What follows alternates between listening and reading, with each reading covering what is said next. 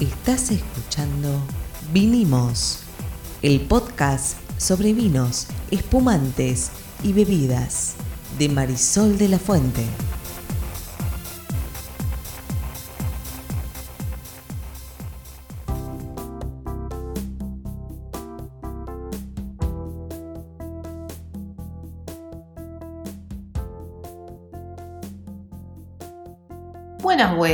Mi nombre es Marisol de la Fuente y soy Sol Sommelier. Y Yo soy Ariel Torres y vamos a hablar hoy de azúcar. De azúcar, de espumantes, de burbujas y de todo lo que hay alrededor de eso. pero sobre todo de azúcar. Eh, ¿Cómo es esto del azúcar en, en las vidas? ¿No era que no se podía poner en un vino azúcar? Qué bueno es lo que me acabas de decir. Te tendría que ver la cara de felicidad de Torres diciéndome, eh, tanto que me dijiste que no se puede agregar azúcar y ahora me vas a hablar de azúcar. ¿Y el espumante no era un vino? El espumante es un vino, Si Torres. es un vino, por lo tanto no se le puede poner azúcar.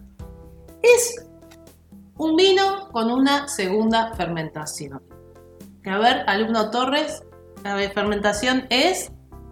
¿Dónde se hace la segunda fermentación? Se puede hacer en botella o en tanque, no importa, yo sé- eso lo conozco. Vamos a- al tema ríspido acá, que es que resulta que no se le puede poner azúcar a un vino, pero los espumantes, también llamados champán, para aquellos que eh, no- nos siguen, nos oyen por primera vez, solo que los de champán son de champán, la región francesa. Eh, y también tenemos en España los, Cava. los cava. ¿Cuáles son los varietales con los que se hace el No cava? tengo la menor idea. Yo soy el que no sabe acá. Yo, Ah, yo soy el que hace las preguntas. Eh, Parrillada, Sarailó y Macabeo. No es un trío de música, son tres cepas que no tenemos en Argentina, que son las de la denominación de origen cava. Fantástico. Eh, los espumantes, como decimos aquí en Argentina, porque Exacto. esto no es ni España ni es Francia, Ni Italia. eh, se- ni Italia, se le pone azúcar. ¿Cómo es la historia? La historia es así. Vamos a corregir acá lo que estoy diciendo Torres, porque seguramente saltaron todas las alertas de todo el mundo diciendo, ¿cómo? Al vino se le agrega azúcar. No, momentico, momentico. Es así la cuestión. Nosotros tenemos un vino base, ¿sí? Con el que vamos a hacer el espumante. Me hace ruido Torres mientras me mira. ¿A usted les parece? Eh, Tenemos un vino base al que no se le agregó azúcar, que Nada. se fermentó normalmente, ¿sí? un vino base. Y le vamos a agregar un licor de expedición. No, momentito. Todavía no llegamos Todavía no ahí. llegamos ahí. Lo siguiente que vamos a hacer en la segunda fermentación en botella o en tanque es agregarle algo que se llama licor de tiraje. ¿Qué agregamos ahí? No tengo la menor idea. Azúcar y levadura. O sea, azúcar. ¿Por qué? No sé. Porque nuestra amiga, la levadura, necesita de azúcar para producir. Ok, pero ¿cuándo se hace dulce el, el vino? Ahí no, en ese paso no. Porque ese azúcar se consume. Exactamente, la levadura se lo come y lo que va a pasar es algo que nosotros siempre contamos que ocurre en el proceso de fermentación, que es que va a generar alcohol, va a generar calor, por eso todos estos procesos se hacen con temperaturas controladas, y va a generar gas carbónico. De ahí vienen Las burbujitas. las burbujitas del todo bien. Sigue siendo un vino, no obstante. Sigue siendo un vino. Y le vamos a agregar azúcar. No, no. Ah, no saben lo insistente que está. No Sí, saben lo denso sí, sí, que sí, está. porque esto La ansiedad es- lo está matando. Esperaba, esperaba este momento. A ver, yo ahí ya tengo el espumante. Lo tengo en un megatanquesote o, O lo en las tengo en las botellas. Muy bien. Pero es seco. No hay azúcar ahí, no quedó nada de azúcar. Las levaduras se encargaron de comer todo el azúcar que había dentro del espumante. ¿sí? Y hasta ahí todos los espumantes son iguales. Sí. Lo único que va a cambiar, obviamente, es la combinación de vino que se usó, si es Pinot Noir, si es Chardonnay, si es Torrontés, si tiene un poco de Malbec o lo que sea. ¿sí? ¿Cuál es la fase final? Bueno, después que degollamos la botella, sacamos las levaduras que están adentro, que es la parte final del proceso, en el caso que sea una botella, o cuando envasamos, en el caso que venga del.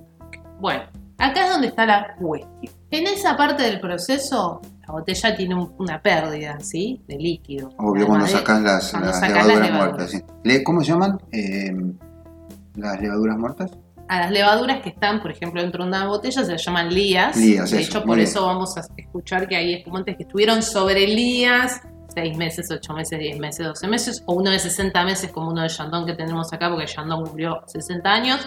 Bueno, tengo un espumante acá con 60 meses sobre lías, que como ya hemos contado en algún podcast y en algún video y en mi cuenta de Instagram, tiene que ver con los aromas más complejos que va a tener ese espumante. Fantástico. ¿sí? Como perdimos un poco de líquido hay que agregarle. Entonces Hay le que agregamos... agregarle. Y ese dosaje donde voy a agregar, un poco para terminar de completar la botella, pero también para darle lo que se llama el perfil final al espumante, es un eh, licor que se llama licor de expedición. Ese licor de expedición va a tener azúcar.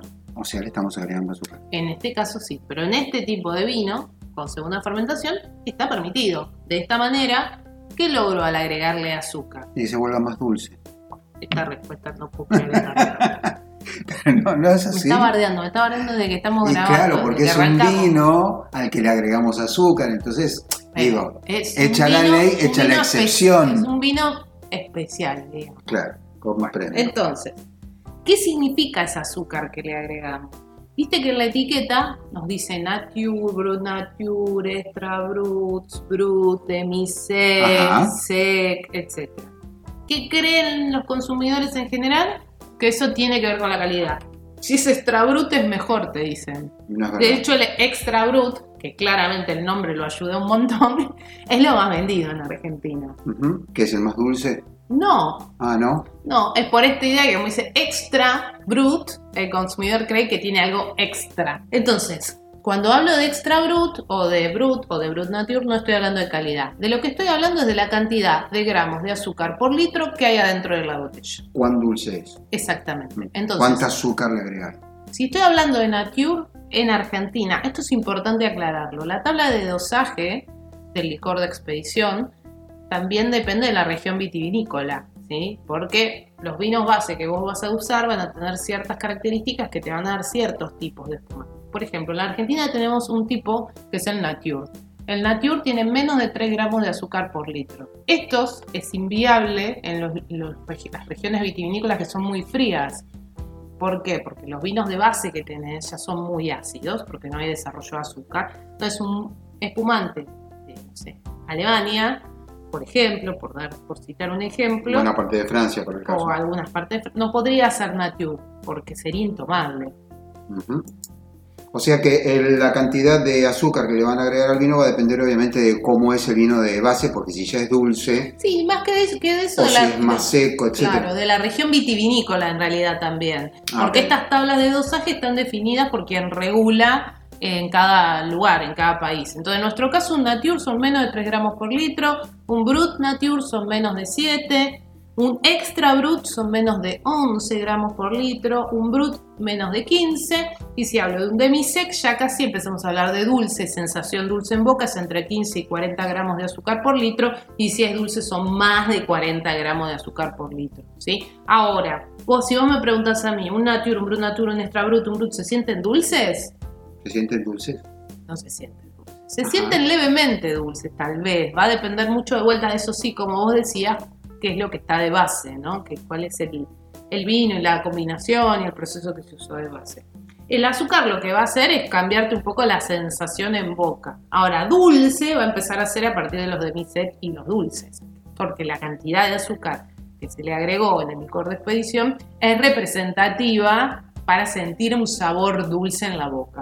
Ahora, también es cierto que un buen espumante dulce no necesariamente va a tener que ser algo empalagoso, pesado. A más cantidad de azúcar, lo que va a suceder es que en general va a haber más acidez en ese vino al que se le está agregando más cantidad de azúcar para balancear. La acidez, como siempre conversamos, te da- permite esto de no sentir el alcohol, ¿m? por esa sensación pseudotérmica que te da de frescura, y además cuando los vinos son dulces, es la acidez que con su frescura va a evitar que te empalague. Ujú. Qué complicado igual, ¿no? Bueno, La denominación. Diego, un- uno diría demisec, quiere decir que, Que no es seco, dulce. claro. Es medio seco que no es dulce, pero no, es el anterior al más dulce. Sí. ¿No? ¿Me equivoco? sí, No, sí, sí, es correcto. Y, el, y finalmente viene el dulce. Y después el menos dulce de todos, ¿cuál es? El nature. Nacho. Sí, esas, eh, digamos que podemos decir que es una denominación... Podrían haberle puesto dulce, menos dulce, casi nada dulce, seco, súper seco. Claro. ¿Qué sé yo? Bueno, no importa. Eh, está todo bien. El- al final uno, es uno se arbitraria la cuestión, pero sí es importante que sepamos esas clasificaciones que vamos a leer en la etiqueta no tienen que ver con calidad, tienen que ver con cantidad de azúcar por litro. Eh, lo mismo que lo otro que siempre vamos a encontrar en la etiqueta son, por ejemplo, si es un espumante hecho con segunda fermentación en botella, en general va a decir que es método tradicional o método champenois. Esa sería la otra cosa importante que uno debería chequear en la etiqueta de un espumante. ¿Qué es el vino de expedición exactamente? El licor de expedición es básicamente eh, se hace con, en general, con eh, un preparado, un vino hecho con el mismo vino base, el mismo que se usó para, para la, el Pongamos Pinot Noir, sí. Es un Pinot Noir. En general es eso, con más, eh, muchas veces agregado de azúcar o de mosto o de algún elemento, azúcar básicamente dulce, para, para darle esa característica de perfil al espumante. Por ejemplo, no hace mucho acá probamos uno que se llama Mil Demonios, que en el licor de expedición además tenía ron, por ejemplo. Porque en realidad el licor de expedición es lo que le va a dar, como decía antes, el perfil, la personalidad al espumante. O sea que no le da solamente la dulzura, sino también le da descriptores. Bueno, en este ejemplo que estoy dando, el, que tenía ron claramente le daba descriptores. Y los demás no.